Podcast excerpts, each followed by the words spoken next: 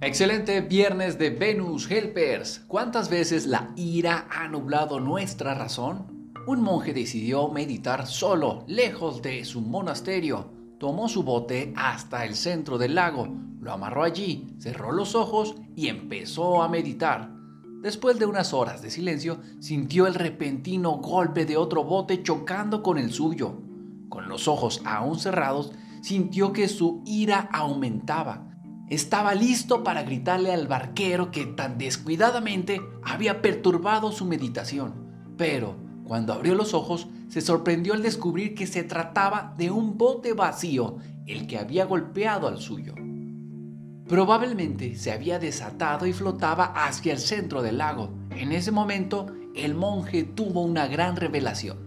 Comprendió que el enojo estaba dentro de él Solo necesitaba el golpe de un objeto externo para sacarlo fuera de él. A partir de entonces, cada vez que encontraba a alguien que lo irritaba, se recordaba a sí mismo que la otra persona no era más que un bote vacío. La ira estaba dentro de él. Si algo nos irrita, por lo general es porque ese algo está dentro de nosotros y debemos de trabajar en ello. Éxito y bendiciones. Nos amo. Hashtag.